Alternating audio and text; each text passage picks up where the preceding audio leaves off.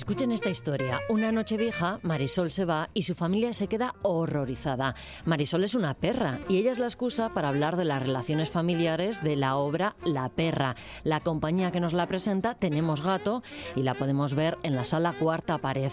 Una obra que nos habla sobre las relaciones, la familia, los amigos, los animales, de la necesidad de amar y de ser amados.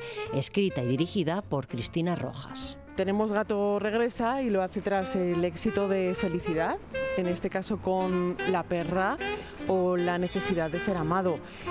¿Quién no tiene esta necesidad? Cristina Rojas, eh, gracias por acogerme en tu camerino y bienvenida al nuestro, al camerino de Onda Madrid. Muchísimas gracias a vosotros, un placer.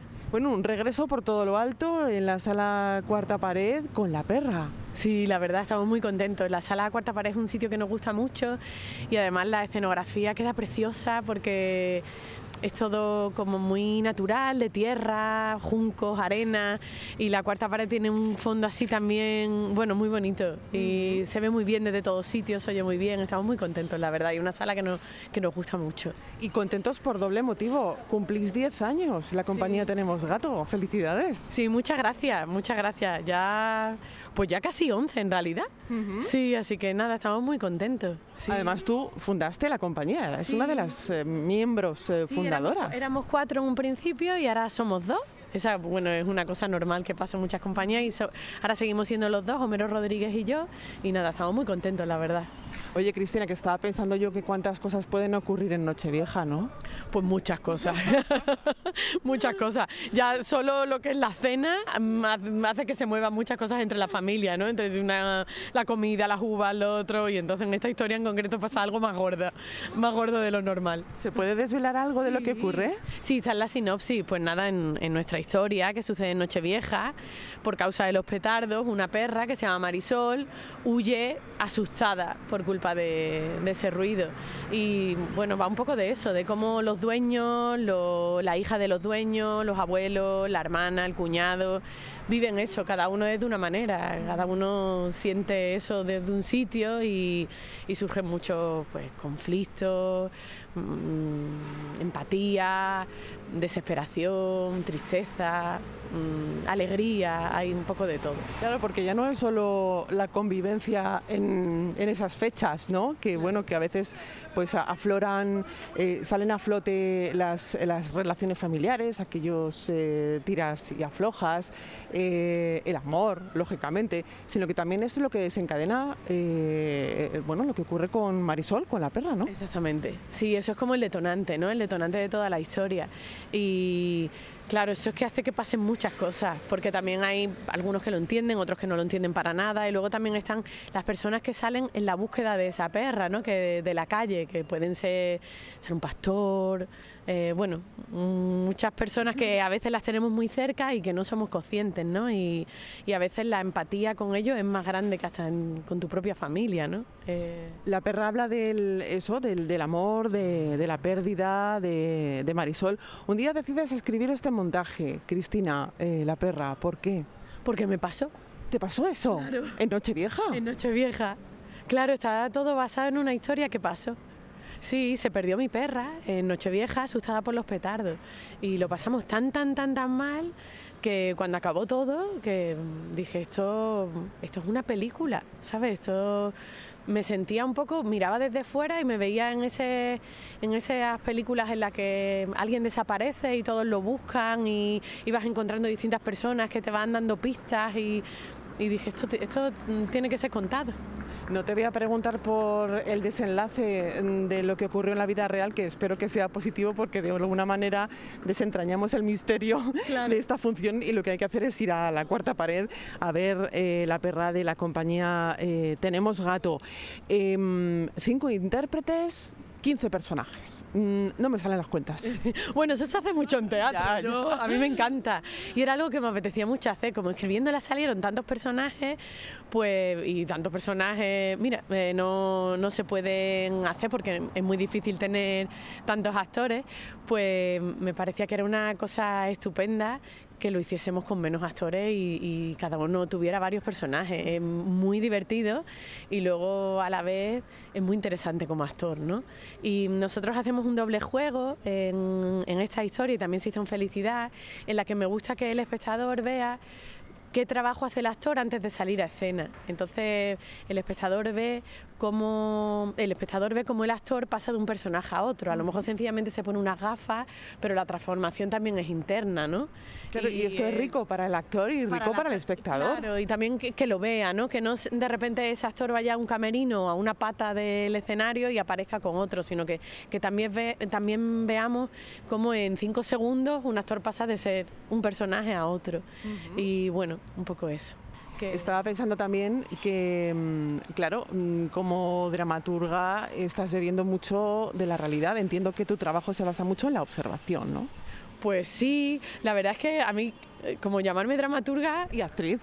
es que yo soy actriz, entonces lo que pasa De hecho, uno de los papeles lo encarnas tú. Sí, claro, eh, tres personajes como todos. Claro, yo yo escribo porque me gusta actuar y dirijo porque me gusta actuar. Lo que pasa es que llevo tantos años que es algo como que al final dices, pues lo voy a hacer. Pero siempre lo digo, soy una actriz que dirige y una actriz que escribe. Entonces, bueno, lo baso en la observación, sí, lo baso en lo que eh, en lo que yo conozco. Felicidad iba de las relaciones de pareja y de cómo se siente uno en esa edad que va de los 30 a los 40 años y esta va de algo que me ha pasado a mí y que, bueno, lo he aficionado porque me parece que, que que la vida real necesita concretarse, ¿no? Porque una obra de teatro dura una hora y media y un suceso puede que... Toda la noche. Toda la noche o una vida entera, ¿no? Entonces como que necesitas concretarlo y ficcionarlo. Oye, ¿y pensabas en ti cuando escribiste tus tres papeles? no, no tenía claro cuál iba a hacer. De hecho, siempre, a veces siempre quiero hacer como los más difíciles, pero luego digo, vamos a ver, tampoco voy a hacer eso. Voy a hacer los que sé que puedo hacer bien, que meterme en el berenjenal de escribir, actuar y dirigir. A ver si me creo yo aquí ahora que soy Shakespeare. Y bueno. Bueno, pero lo, prefiero verlo desde un sitio más relajado y poquito a poco. Sí. Eh, hablando. sabía que quería hacer. Que es la mujer de un cazador, que. Mm, esa mujer existió, sabía algunos personajes que no existieron, otros que sí, esa sí existió y me gustó muchísimo. Ella me divirtió mucho, me enterneció mucho y a la vez tenía mucho garbo y dije, esa la tengo que hacer yo. sí. Cristina, eres cofundadora de la compañía eh, Tenemos Gato, también productora audiovisual, eh, abarcáis diferentes lenguajes, por tanto. Sí, bueno, lo de la producción audiovisual nos viene un poco de refilón. Eh, no somos productores audiovisuales, mm, no, no, lo somos. Lo que pasa es que hubo una película que produjo Víctor Maña y la escribió él también, que se llama Seis y Medio, en la que los actores somos Homero y yo, eh, Homero Rodríguez y yo, y ellos llegaron a nosotros por el teatro, entonces como que hicimos un poco de soporte al tener una compañía, como la producción de una compañía no tiene nada que ver con la de cine, pero Víctor Maña en realidad es novelista, entonces hicimos un poco de soporte de producción en esto. Y entonces algo que nos gustaría continuar, pero bueno, mm, de una manera relajada. Nosotros somos, tenemos, somos compañía de teatro y esto también lo hacemos, pero como te digo, un poco de refilón. O sea que, bueno, a lo mejor la perra la vemos algún día en el cine. Sí, o felicidad también estábamos pensando porque dicen que es muy cinematográfico. Bueno, poco a poco, todo se irá viendo. Poco a poco, todo se irá, se irá viendo y desde luego auguramos muchísimo éxito en la sala Cuarta Pared. A la compañía Tenemos Gato con, con la perra. Y yo quiero dar las gracias a Cristina Rojas por, por, bueno, pues por atender la llamada del camerino de Onda Madrid. Muchísimas gracias. El Camerino, en Onda Madrid. Hay una rica heredera. Se llama Porcia.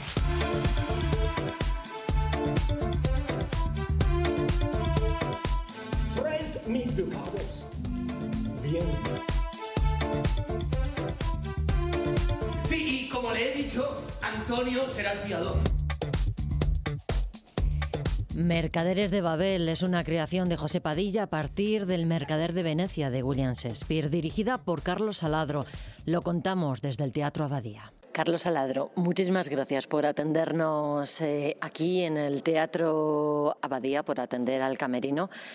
Vaya acústica que tiene esta sala, ¿eh? Bueno, claro, esta es la antigua iglesia, entonces sigue teniendo, aunque ya no tiene una rever incómoda, tiene una rever con la que se puede trabajar y hacer teatro. Es un placer, me imagino, trabajar, venir a trabajar todos los días al eh, Teatro Abadía. Hacemos balance, han pasado ya unos mesecillos desde febrero. Yo sé que el Teatro Abadía siempre ha sido tu casa, pero ahora cogiendo el, el timón, ¿cómo te sientes, Carlos? Pues bien, con esta mezcla entre la responsabilidad y la ilusión, pues trabajando día a día para, para rejuvenecer el proyecto, que es la tarea que se me ha encomendado, y para aprovechar todo lo bueno que se ha hecho en los últimos 24 años y, emprender a ser posible el rumbo de otros 24, claro que sí. ¿Cuáles son los objetivos que te marcaste cuando bueno, pues te propusieron dirigir el Teatro Abadía?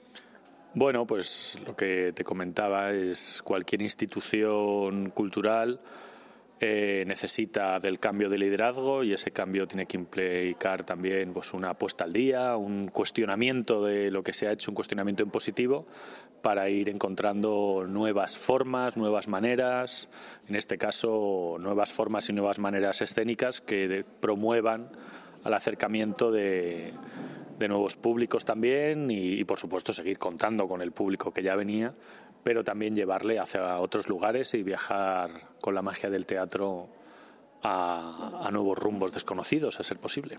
Esa es la teoría y la práctica es la nueva programación del Teatro Lavadía y propuestas como Mercaderes eh, de Babel. Eh, cuéntame, ¿cuáles son los objetivos que, te planteas con eh, esta puesta en escena?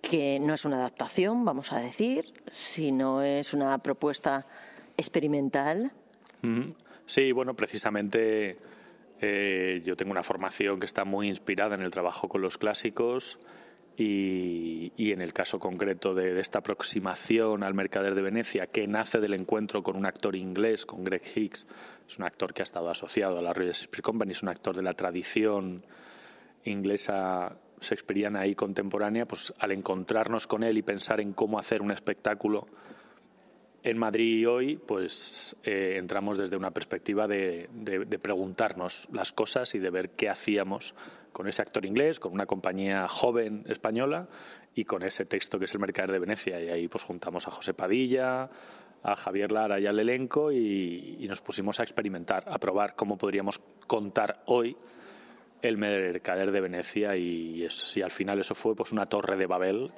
un lugar en el que había muchos puntos de vista y muchas opiniones y por eso finalmente bautizamos el espectáculo como Mercaderes de Babel.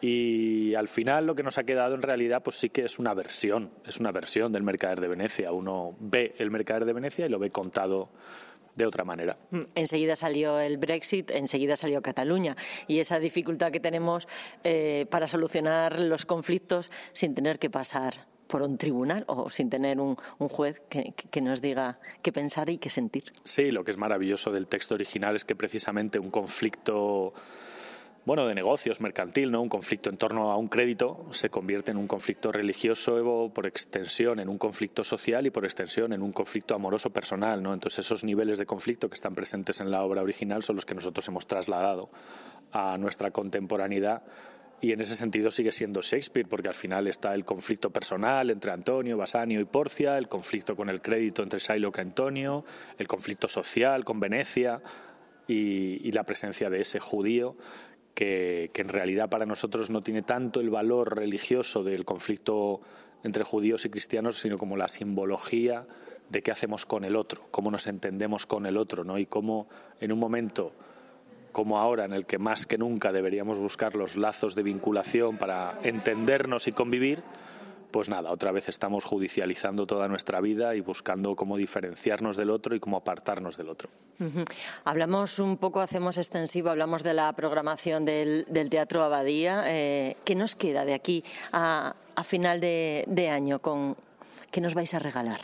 Bueno, nos quedan varias citas bastante interesantes. La inmediatamente a continuación es un acontecimiento teatral único que, me voy a extenuar en explicar hasta la saciedad porque es la presencia de, uno de los grandes maestros de la, de la dramaturgia argentina, Mauricio Cartún, con una de sus últimas obras maestras, que se llama Terrenal, que es una pieza que ya tuve el placer de invitar hace dos años al Festival de Otoño, pero solo pudo estar tres días en exhibición. Y gracias a la generosidad de, Mauricio y de su elenco, vamos a poder disfrutar de ellos tres semanas en, esta sala en la que estamos, en la sala Juan de la Cruz. Y es una, una, una, una versión del conflicto entre Abel y Caín. Y es una obra maestra, es una de esas obras que yo he visto en los últimos años que, he dicho, Dios mío, esto cualquier aficionado al teatro o cualquier persona que quiera saber qué significa el teatro tiene que ver. De manera que hemos hecho un esfuerzo enorme por poder tener un espectáculo argentino que lleva cuatro años en cartelera llenando los teatros de Buenos Aires, que pueda estar tres semanas en Madrid. Entonces es un acontecimiento teatral único también una apuesta muy clara de, la abadía por conectarse con Iberoamérica y por convertirse en un teatro de referencia en el contexto iberoamericano, en este espacio en el que compartimos idioma, con lo cual tenemos que vivir en convivencia. Y esto, digamos, es el gran evento que tenemos ahora. Luego tendremos todos los espectáculos del Festival de Otoño, también la visita del Teatro Nacional Sao Joao de Porto con, con Bella Figura, Yasmina Resa, y luego el otro gran evento que es el estreno de, de Nice la tragedia prebarroca que, que estrenará Ana Zamora con Nao de Amores, que es una de las compañías que va a estar asociada al, proyecto de la abadía. Solo recordar que hay que sacar las entradas muy prontito, porque el Teatro Abadía tiene un público fiel. Eh, un público fiel que eh, enseguida saca las entradas y en Madrid nos pasa que lo vamos dejando para el final y al final llegamos y no tenemos la entrada, Carlos. Bueno, entiendo perfectamente que un ciudadano madrileño con una oferta tan amplia tenga dificultades para cuadrar su agenda, pero nuestra tarea es llamar la atención sobre lo que hacemos nosotros y pedirle al público, a todos los ciudadanos de Madrid y a sus visitantes que se asomen a teatroabadía.com, que miren la programación, que vean qué es aquello que les interesa y que nos acompañen, que nosotros estamos entusiasmados de poder compartir estas historias y estos sueños con ellos y son imprescindibles para que el teatro tenga lugar. Teatro para disfrutar y para pensar, el que nos ofrecen siempre en el Teatro Abadía. Carlos, ha sido un verdadero placer, como siempre, estar sentados en, en esta sala que nos eleva como el teatro. Pues sí, de eso se trata, de que nos emancipemos de la realidad en esa otra realidad que es la del arte. Gracias. Gracias a vosotros. El Camerino, en Onda Madrid.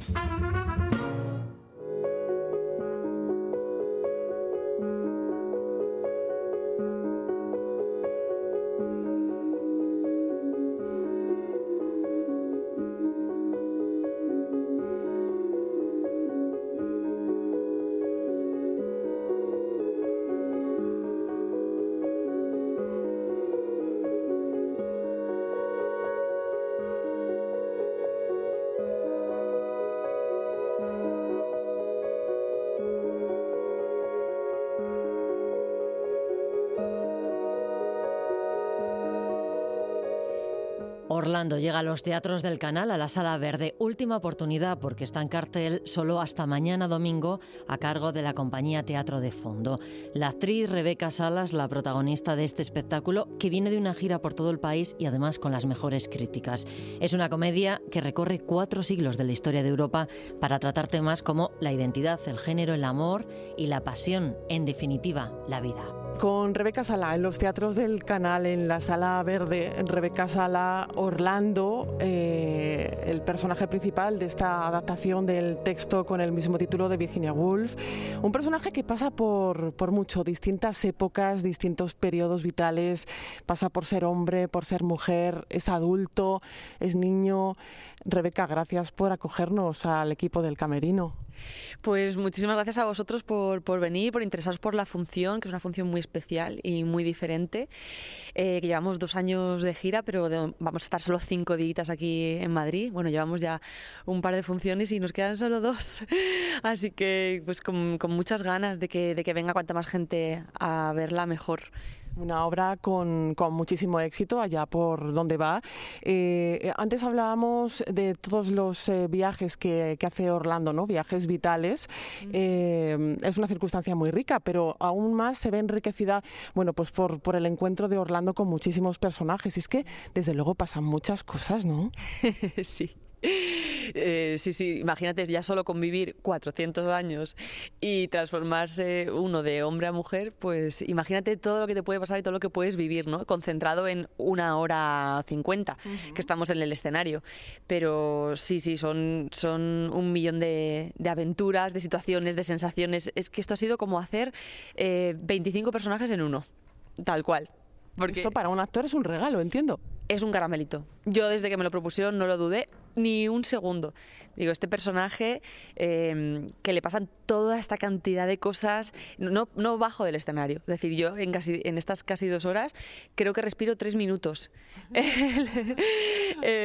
y ya, y ya que digo, uy, vaya, estoy parando un segundo y nada, y al ataque. Y el rato que, que parece que el personaje está detrás de, de, bambalinas, no de... Mm, entre cajas. Entre cajas, sí.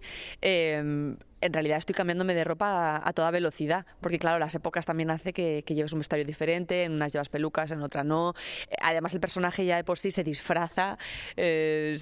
cuando es hombre se convierte se, disfraza de mujer para bueno pues para experimentar eh, por la vida y en su sexualidad es un personaje con muchas aristas no eh, sí así es así es mm, y, de, hecho es, muy, curioso porque nosotros mismos, las personas, eh, somos así. O sea, a veces a lo largo de una vida entera podemos llegar a ser diferentes cosas y solo con quien nos encontramos ya de alguna manera cambiamos el personaje o el rol, ¿no? en tu casa eres de una manera, con tu jefe eres de otra y con ciertos amigos sin querer te colocas en un lugar o en otro, ¿no? Pues imagínate todo esto concentrado en una obra de teatro. Eh, háblame de, la compañía un poquito, vamos a hacer un poquito de, historia porque mm, tiene un proceso creativo que no suelen tener demasiadas compañías, ¿no? Esto de un poco ensayo-error, ¿no? Y, y analizar mucho los textos. Sí, de hecho, em, por eso se llaman así, teatro de fondo y es que trabajan los textos a fondo, es decir, no cogen un texto y dicen, ala, venga, estudiárselo. Mm, actores, el primer día con ello más o menos aprendido y en un mes a estrenar. No, a ellos les gusta investigar, profundizar em, y de hecho con los últimos dos montajes la dramaturgia se ha ido conformando eh, al, tiempo que, al tiempo que se han ido em, elaborando los ensayos y que, se han ido haciendo improvisaciones y que los propios actores han, han formado parte de esa creación, ¿no? así como un poco creación colectiva. A mí me parece una forma muy curiosa de trabajar los textos porque de alguna manera los haces tuyos. En este montaje en concreto, y también pasó con el anterior, con los atroces de esta compañía, em, lo que han hecho ha sido coger un, tema, un asunto, en este caso una obra que no era teatral, una obra que, era una biografía, imagínate, ¿no? llena de reflexiones y de pensamientos. Y, em, entonces eh, empezó, empezamos a desmenuzarla. Vanessa Martínez proponía, la directora, y también ha sido al final la dramaturga, eh, proponía coger capítulo por capítulo, digamos, pasaje por pasaje de la obra de Orlando. Eh, cada uno lo investigaba, lo leía, traía sus ideas que habíamos visto, que no habíamos visto, que nos haya gustado, cómo nos parecían los personajes. Y entonces ahí hacíamos un análisis entre todos y ella proponía juegos para empezar a explorar estos personajes. Así que todos nosotros hemos hecho todos los personajes en algún momento dado. Eh, creábamos improvisaciones eh, ella llegó a grabarlas muchas veces, sacaba ideas y de ahí pues eh, elaboraba una, una, escenita. Nosotros la estudiábamos, la hacíamos y sobre eso seguía, eh, seguíamos em, trabajando. Es decir, mm, vale, esta ya es la escena que he escrito, pero esto no me funciona, esto sí, os la traigo reescrita mañana. Y volvíamos a, pasar este, este, otro texto así, hasta que yo creo que, incluso ya habiendo hecho alguna función, ha habido modificaciones. Yo, mi texto, si lo ves, es una locura. O sea, el, guion dices, ¿pero qué es esto? Tiene hojas por todos los lados, tachones, em, trozos que vuelven a estar, no, las páginas no se corresponden, es decir, la 15, la 22, la, luego vuelve a, la 14, o sea, no tiene ningún sentido. Para nosotros sí, porque ha sido un croquis eh, y ha sido un, un puzzle, ¿no? Elaborar esta obra y luego encajarla perfectamente en esta función que llevamos ya haciendo dos años. Para hojas, las de la escenografía, que está plagada de libros. Sí, eh, la escenografía de, Alessio Meloni, mm, vamos, es, es, una pasada porque es una escenografía que, mm, que, en la que tú puedes ver todos los lugares y las épocas por las que pasa Orlando.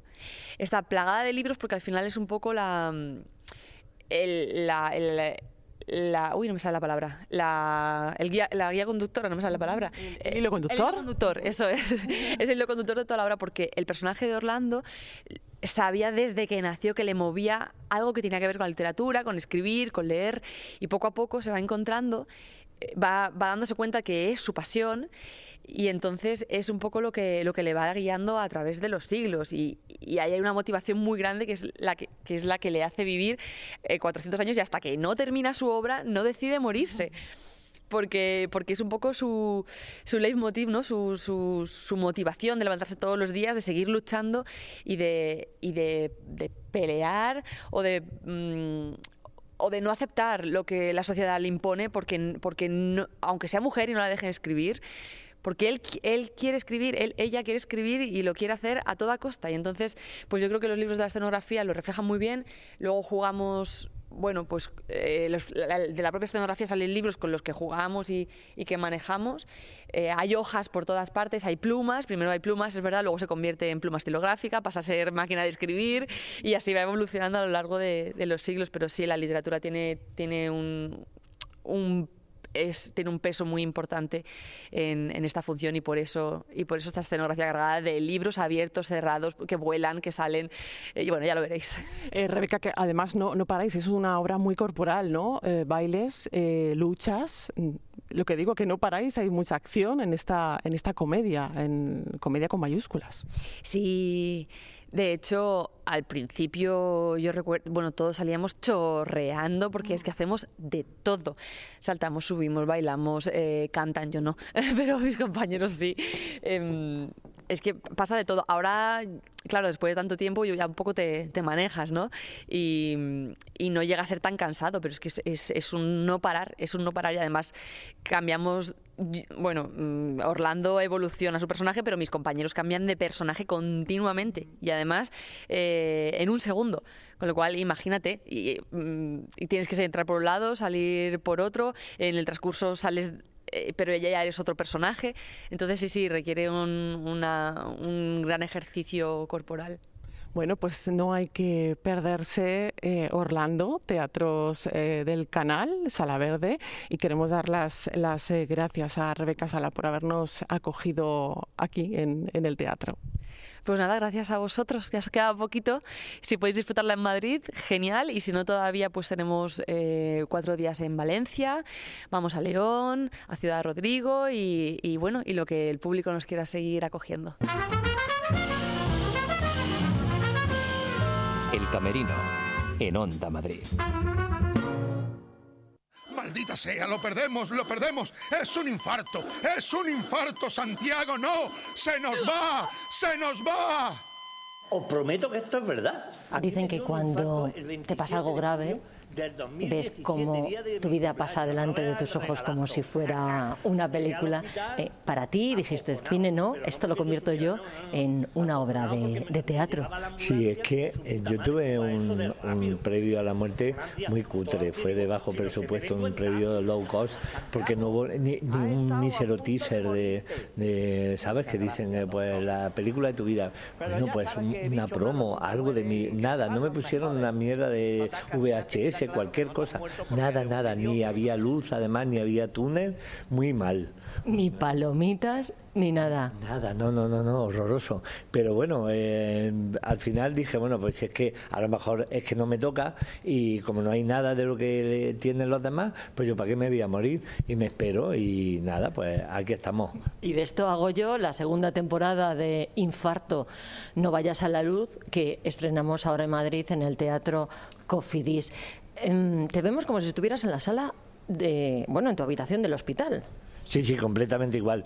Porque eh, estuve dudando entre hacer stand-up comedy, que es lo que he estado haciendo todos estos años, o hacer un poquito de teatro. Y tenía ganas de volver a, a tener algo de escenografía, un diseño de luces bonito.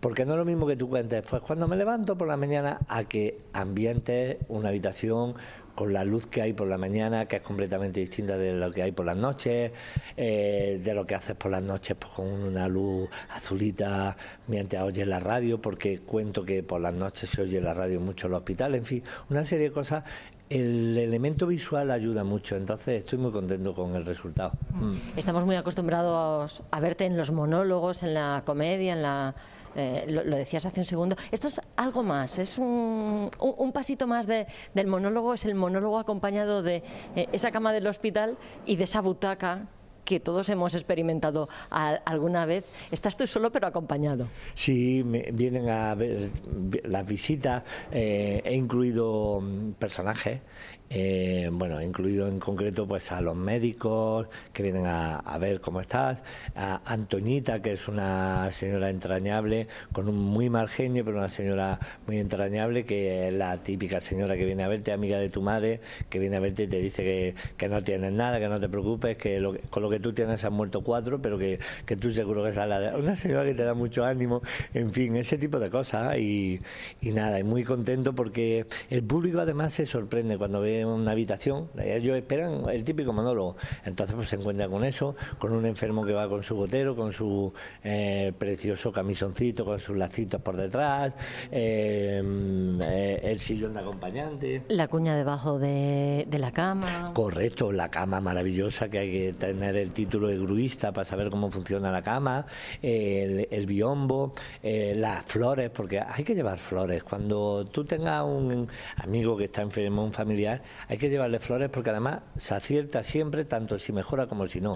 Que empeora, le cambias la tarjeta, le quitas que te mejore, le pones tus amigos, no te olvidan y queda maravillosamente. Oye, Santi, esto es una catarsis personal para ti y para el público, me imagino, ¿no? Es enfrentarse a lo que posiblemente, y tocamos madera, todos vayamos a sufrir en un momento o, o en otro que lo tenemos ahí en la cabeza y no queremos ni pensarlo. Esto es enfrentarnos a ello a través del humor, que todo lo cura. Correcto, porque además los hospitales, es que hay gente que no pasa por los hospitales nunca, y eso está muy mal. Los hospitales no están para curar a la gente, están para hacerte la idea de que te vas a morir. Entonces, pues está muy bien el, el venirse, el ver la obra, porque yo te voy a contar un poquito todo lo que te vas a encontrar eh, si un día te ingresan. Doy consejos como llevarse monedas, porque en un hospital yo llego un momento que digo, esto es un hospital, unos recreativos, porque hace falta monedas para ver la tele, monedas para sacar agua, monedas para sacar las chuches. Eh, yo pienso que a lo mejor el camisón va abierto por detrás para eso, porque mm, te ven en la huchita, pues moneda que te crió. Entonces doy muchos consejos que vienen muy bien. Y qué bien sientan las segundas oportunidades.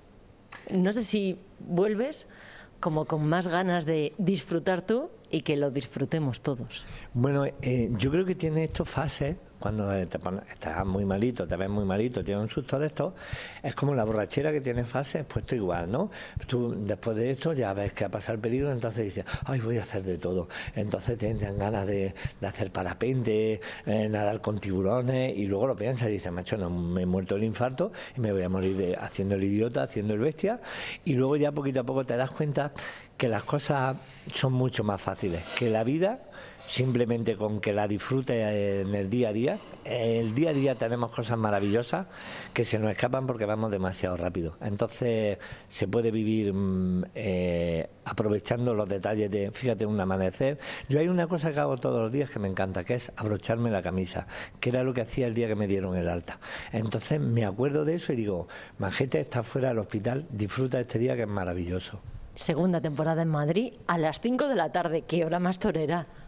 Bueno, no lo he buscado yo por ahí, pero sí a las 5 de la tarde, pensando en que hay mucha gente, yo normalmente actuaba a las once y media y esa hora ya es un poquito tarde para según qué persona con cierta edad o con poquita edad y como la obra es una obra de, humor muy blanquito que puede ver todo el mundo, pues yo pensaba, digo, a las once y media no. Eh, me ofrecieron a las cinco y dije, pues mira, es una hora maravillosa para para poder eh, eh, eh, recibir a un montón de gente que, que va a venir a esa hora. Comes, te tomas el cafelito y después del cafelito, pues a ver teatro. Claro, además el, teatro que nos encanta en Madrid, que, que haya una sesión iba a decir medio golfa, porque a las 5 de la tarde es una sesión menos golfa que prácticamente estás inaugurando, nos apetece mucho. Santi, que muchísimas gracias, que estamos encantados de que vuelvas a estar en esta segunda temporada en Madrid y queremos a disfrutar eh, todos los sábados, ¿no? Lo hemos dicho, ¿ha quedado claro los datos prácticos? Sábado a las 5 de la tarde, en la calle Alcalá número 20, en el Teatro Cofidía Alcázar, y nada, que no vayan a la luz, que se vengan al teatro, que si hay que morir de algo, que sea de risa. Así es que os espero a todos. Muchas gracias. Santi, un placer como siempre, gracias. Igualmente. El Camerino, en Onda Madrid.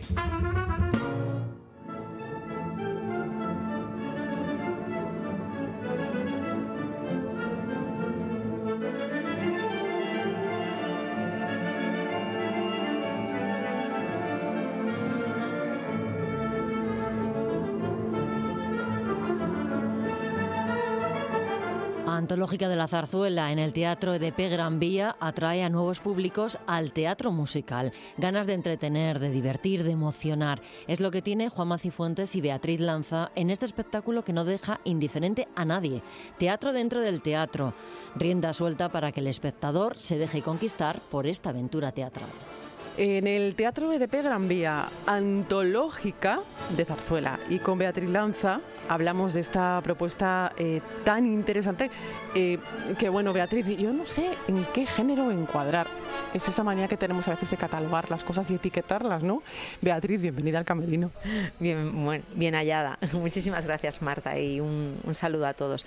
Sí, tenemos muchísima manía de catalogar todo y catalogando lo único que hacemos es restringirnos a nosotros mismos y no darnos libertad. Así que mm, vamos, si quieres, a hablar sobre lo que es antológica, pero, pero vamos a descatalogarnos. De hecho, es, vamos a ser libres. Sí, sí, por favor. Esa, con, esa, con ese espíritu, eh, Juan Macifuentes, que es el autor del texto y, el creador del espectáculo y director del espectáculo, con ese espíritu de, libertad y de no encasillar las cosas, es con el que ha generado todo, toda esta locura maravillosa. Porque Antológica de Zarzuela, ¿cómo y cuándo nace?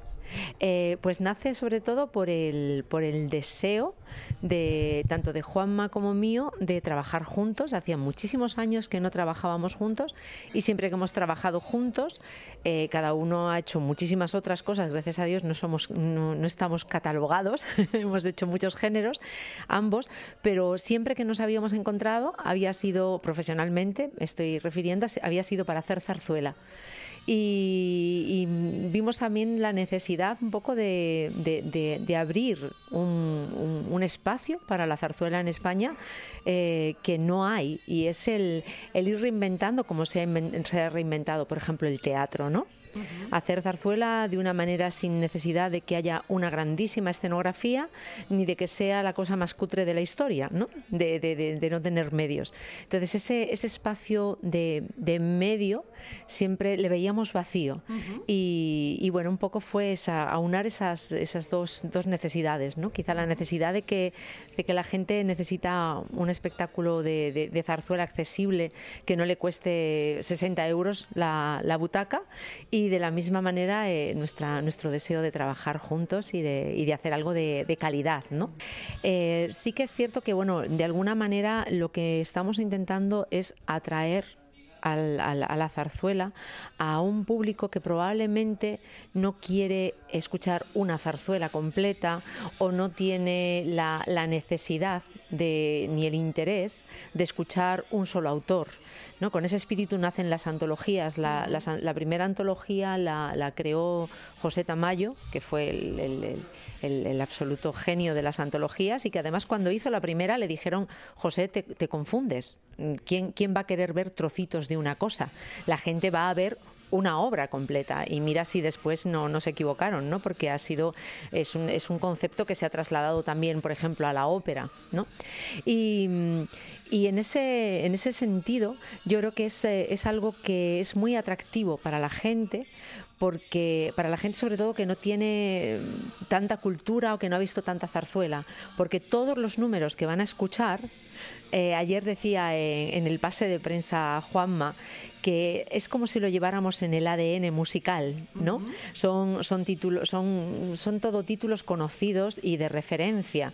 Eh, por ejemplo, hay una hablábamos de, una compañía de seguros que lleva varios años, creo que ya es el tercero, el cuarto anuncio que hace con música de zarzuela. La última es y esa, la, esa es una de las, de, la, de las romanzas que, que hacemos, ¿no? Y, y, y, son, y como esa van a ser todas, todo lo que se escuche vas a decir, por, aunque no hayas escuchado zarzuela en tu vida, mm, porque vives en España y vas a reconocer las melodías. Y eso es lo interesante, que, la música es toda reconocible y el texto de Juanma es absoluta y completamente de actualidad. Habla absolutamente, traslada todo lo que es eh, eh, los anhelos de un artista, lo que está pasando hoy en día, todo lo traslada, además de una forma muy fresca y al mismo tiempo muy respetuosa. Es decir, muy, muy Juan Macifuentes. Muy Juan Macifuentes. Sí, sí, sí. Tienes un momentos de puntito y parece que cuando vamos a ser irreverentes, agarra el camino completamente de darle la vuelta y de ser totalmente. Es, un, es una mezcla de, de, crítica y de al mismo tiempo poner en valor la zarzuela que es muy interesante. Todo el mundo que, que, lo ha visto, compañeros sobre todo, que es la gente que te puede dar más un, punto de referencia, eh, nos han dicho que, se emocionan porque, porque realmente es, es un, no es un alegato, de la zarzuela es la zarzuela. no, simplemente es un género más que debe estar en el panorama musical español como cualquier otro género musical. Y, sin el complejo que tenemos siempre los españoles, no solo con la música, sino con casi todo lo que es nuestro, de hacer como si no fuera nuestro, ¿no? Eh, es una, es una, una, cosa que tú vas a cantar fuera de España y, todos los cantantes de otros países no reivindican, pero sí están orgullosos de lo suyo y incluso no están orgullosos solamente de lo suyo, sino que te dicen, tráeme partituras de zarzuela. y, es curioso cómo en España durante muchísimos años em, era como, no cantes zarzuela que daña la voz, no cantes zarzuela que es un género menor, no cantes zarzuela que... Y dices, y todo eso en contraposición a la gente incluso de nuestra generación que te decía, no me llames cuando cantes ópera porque no entiendo nada y no quiero, llámame cuando cantes zarzuela, que es lo que, lo que he oído en mi casa, ¿no? Entonces yo creo que mm, las cosas no son blancas o negras. Y hoy en Grises. Eh, hoy en día nos están, nos están haciendo polarizarnos mucho, que es una forma también, yo, es que soy muy, muy, como tú decías antes, yo soy muy rebelde y, y estoy muy ahora mismo pro no ser catalanista, no catalanista del Barça o del Madrid, de papá o de mamá, de café o de té o de es que de gluten o no gluten, yo creo que la, vida tiene que ser muchísimo más relajada y sobre todo mucho menos polarizado, porque cualquier cosa que te polariza te lleva a un extremo y no te lleva a ningún sitio. O sea, es, es absolutamente absurdo. Entonces, eso es un poco lo que, lo que Juanma expone en la, en la función que simplemente lo que queremos es eso, divertir y hacer pasar un rato muy agradable. Beatriz, eh, entiendo que la selección de los temas eh, no ha tenido que ser fácil, teniendo en cuenta pues, pues todo el material que hay, ¿no? Sí, todo el material que hay y, la, carrera tan larga que hemos hecho los dos, ¿no? Cantando. Hay una cosa que es muy interesante y que a mí me, ha apasionado mucho y desde el primer momento que hablé con Juanma se lo dije y es lo que de lo justamente de lo que hemos empezado hablando y es de las categorías, ¿no? Yo debuté hace un porrón de años porque debuté muy joven en el Teatro de la Zarzuela haciendo, digamos, entre comillas, los papeles serios de, mujer, de soprano y, nunca eh, tenía acceso a poder hacer dentro de las zarzuelas los papeles de lo que se llama tiple cómica. y, y Juanma me ha dado la oportunidad de hacer, de hacer tres números en los que yo, bueno, pues disfruto tanto o más que cantando las cosas serias. Y igualmente mm, pasa al revés, ¿no? La gente, por ejemplo, como Juanma, que empezó haciendo papeles de tenor cómico al ser un gran actor, le llamaban para hacer papeles de tenor cómico y, canta la romanza del caserío extraordinariamente, que es un poco, no la sorpresa, pero sí que es la, lo, lo que de alguna manera nos hace artistas completos. Y es que yo, aunque haya cantado toda mi vida y se haya pasado toda mi vida en la historia vocal, y en ser una cantante lírica, bailo, actúo y él, que ha hecho su carrera como actor y que sobre todo le han, llamado para trabajar como actor, eh, es súper completo, canta lírico de una forma además absolutamente sensible y maravillosa. Y, este espectáculo también es un poco una reivindicación de eso también a la, hora de no catalogar. ¿no? Lo que estás viendo es dos, dos artistas encima del escenario que lo que están haciendo es ser artistas y simplemente desarrollar todo lo que toda la potencialidad que tienes como, como, artista ¿no? antes me hablabas de la escasa mm, eh, de los escasos artificios que hay en escena eh, cuando hay calidad para qué ¿no? ¿Para qué más, para qué hacen falta más artificios? Eh, vosotros dos, eh, si no me equivoco, dos bailarines y un pianista. Y un pianista. Además, los dos bailarines, Juanma ha querido que fueran dos bailarines chicos, que me parece además también una apuesta muy interesante. Un poco lo que, lo que se ha querido con el espectáculo es, es romper los tópicos, ¿no? Es ofrecer, ofrecer la música sin artificio, ofrecer la música sin tópico y, fuera de, todo, de, todo encasillamiento. ¿no? Entonces es, es, muy interesante también esta idea de que, de que el cuerpo de baile, como dice Juanma, los cuerpos de baile son dos cuerpos masculinos eh, que, no, que no tiene por qué ser siempre la pareja del bailarín y la bailarina, ¿no? Estamos, es que estamos ya en otro, en otro, en otro mundo, gracias a Dios. Entonces, bueno, hay que, hay que trasladar, ir trasladando todo eso. Y lo que tú has dicho está basado en el, trabajo que hemos hecho con los maestros Borja Mariño y, Gabriel López. ha sido un, trabajo de, revisar además también la partitura desde un punto de vista absoluta y completamente musical, sin tópicos. Es decir, no, no hemos querido eh, hacer lo que se hace siempre, sino realmente hacer una relectura de las, de las partituras tal y como están escritas, como si las viéramos por primera vez. Y, en esta ocasión hemos escogido el repertorio también, sobre todo lo, todo lo que, lo que yo canto y, lo, que, lo que canta Juanma. Hemos querido también hacer un, repertorio en el cual, que eso también es lo, complicado, ¿no? Y que, bueno, lo complicado no, lo que nos ha también dado el camino a seguir a la hora de escoger el repertorio.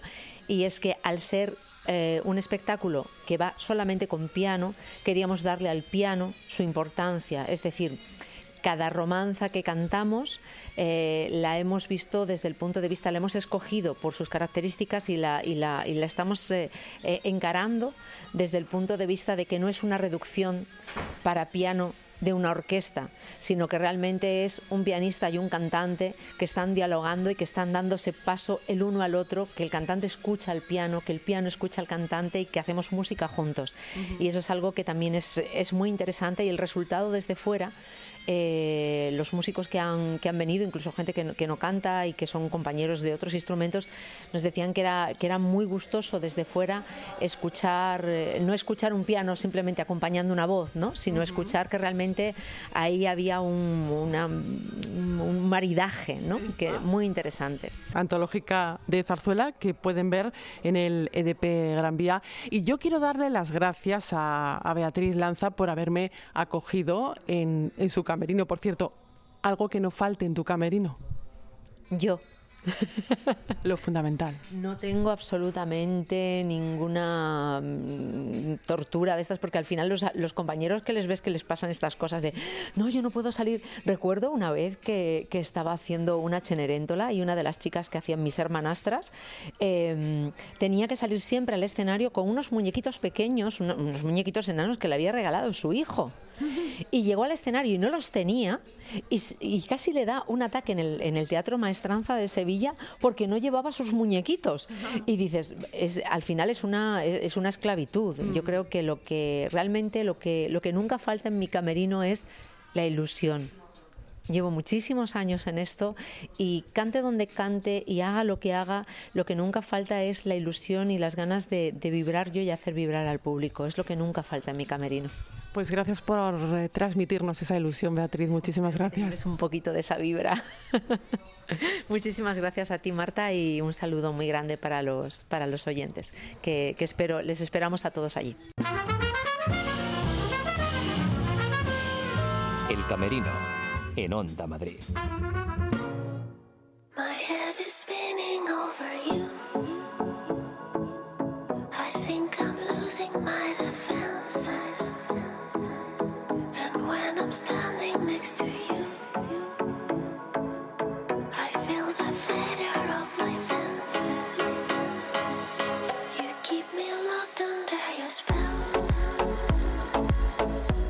Una propuesta ahora alternativa, nocturna y millennial. Nos vamos al Café Berlín para hablar de una propuesta fronteriza. La sala de conciertos se transforma en un teatro para acoger About Last Night. Es un original montaje para reflexionar sobre la amistad, la vida y la búsqueda de la belleza.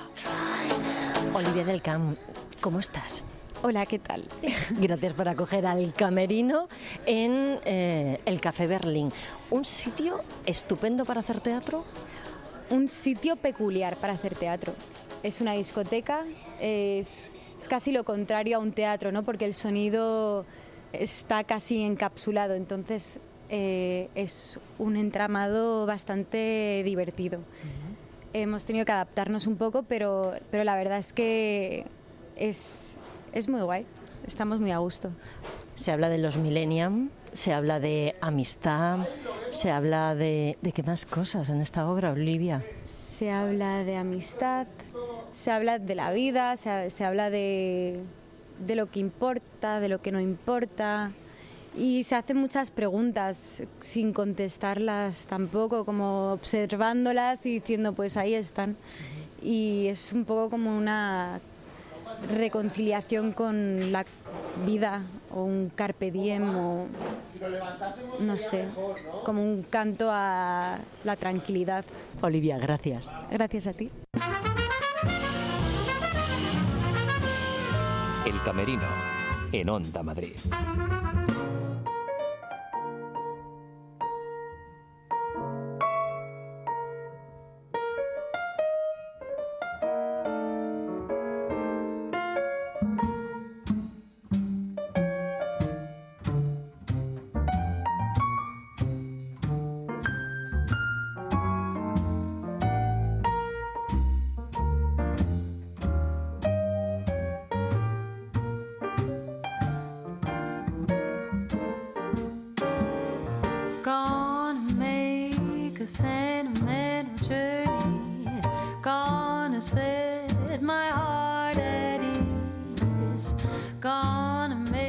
Padre afroamericano, de origen sirio, bajista de jazz y de madre puertorriqueña, Indra Ríos Moore se crió en Manhattan y es una de esas voces que difícilmente se olvidan.